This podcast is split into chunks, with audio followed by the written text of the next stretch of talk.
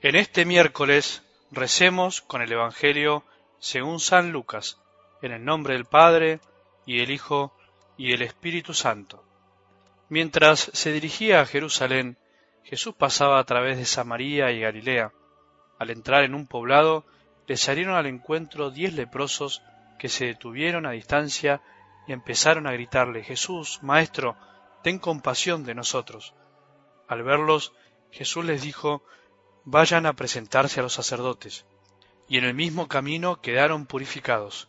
Uno de ellos, al comprobar que estaba curado, volvió atrás alabando a Dios en voz alta y se arrojó a los pies de Jesús con el rostro en tierra, dándole gracias.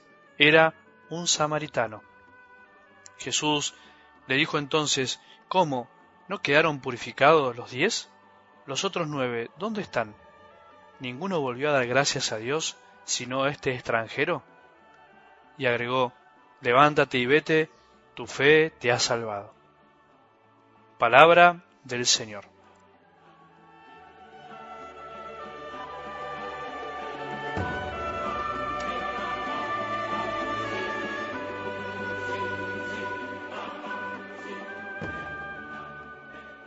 Continuando con la invitación del Evangelio del domingo a pensar en la resurrección, eso de que somos hijos de la resurrección, a reflexionar sobre el fin de nuestra vida, podríamos decir que el cielo, la vida eterna, no se puede comparar con lo que vivimos en la tierra. Solo podemos vislumbrarla de algún modo, solo podemos sentir y experimentar sus destellos. Estamos hechos para la eternidad y la felicidad que podemos alcanzar en este mundo es solo una imagen borrosa de lo que será, de lo que vendrá. Según Jesús, en el cielo no habrá matrimonios. Los saduceos quisieron meter en un aprieto a Jesús planteándole una situación límite. ¿De quién será esposa la mujer que se casó siete veces?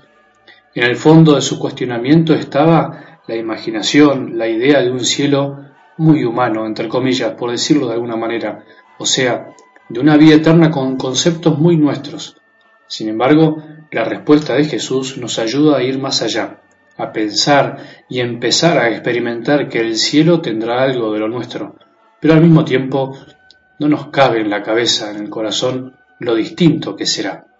Es mucho mayor la semejanza que la semejanza. Ya no pueden morir porque son semejantes a los ángeles y son hijos de Dios al ser hijos de la resurrección.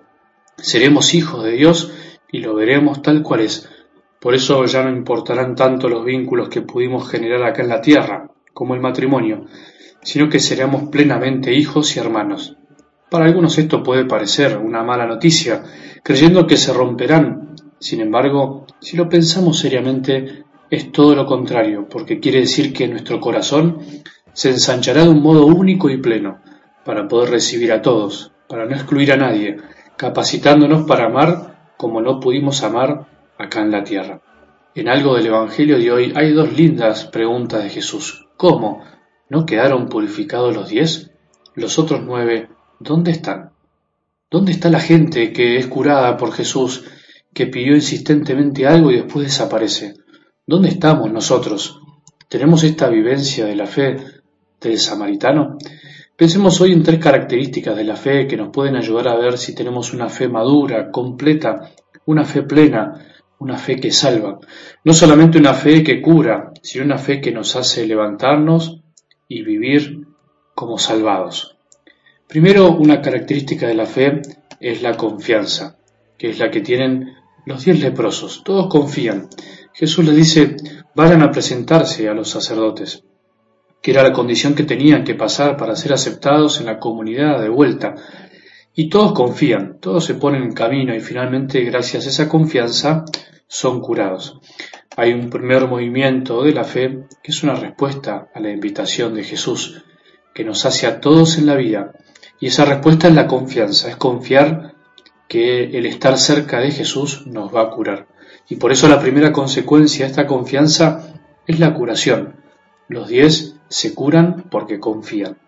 Como tantas veces nosotros nos curamos de algo por habernos acercado a Jesús. Si no, pensemos en esto. Tenemos que acercarnos a Jesús y confiar en Él para curarnos de algo en nuestra vida. de algún pecado, de alguna debilidad, de algún vicio o de algo que no nos deja vivir, que nos tiene aislados, porque eso es la lepra, el estar aislados de otros. Entonces, esta es la primera característica de la fe. Sin embargo, hay una segunda característica que es la acción de gracias y es la que únicamente tiene el samaritano. Pensemos en esto, la acción de gracias. La fe nos tiene que llevar a agradecer, nos tiene que llevar a arrojarnos a los pies de Jesús con el rostro en tierra, dándole gracias o alabar a Dios en voz alta. Esta segunda característica de la fe es la que pocos tienen, es la de vivir dando gracias, vivir dándose cuenta que todo lo que tenemos lo recibimos de Dios. Pensemos si a veces nos falta un poco esta característica de la fe, la acción de gracias. Y la tercera es ponerse en camino. Finalmente Jesús le dice al samaritano, levántate y vete, ponete en camino. La fe es ponerse en camino, camino de seguir a Jesús. Esto es la salvación. Una cosa es ser curado, una cosa es haber pedido algo y que Dios me lo haya dado y otra cosa es ser salvado. Ser salvado es ponerse en camino para entrar en comunión con Jesús, con Dios, para conocer a Dios.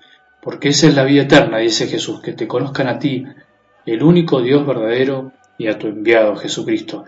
La fe madura, completa, es la que nos hace ponernos en camino a la salvación, que es conocer cada día más a Jesús. Bueno, ojalá que hoy podamos pensar en estas tres características de la fe, en qué momento estamos, en qué cosas tenemos que hacer más hincapié porque nos olvidamos. Confianza, acción de gracias y ponerse en camino. Eso es ser salvado. Pidámosle a Jesús que hoy, como el samaritano leproso, vivamos en acción de gracias y podamos caminar un día más en este transitar que es seguir a Jesús en el día a día de nuestra vida. Que tengamos un buen día y que la bendición de Dios que es Padre misericordioso, Hijo y Espíritu Santo, descienda sobre nuestros corazones y permanezca para siempre.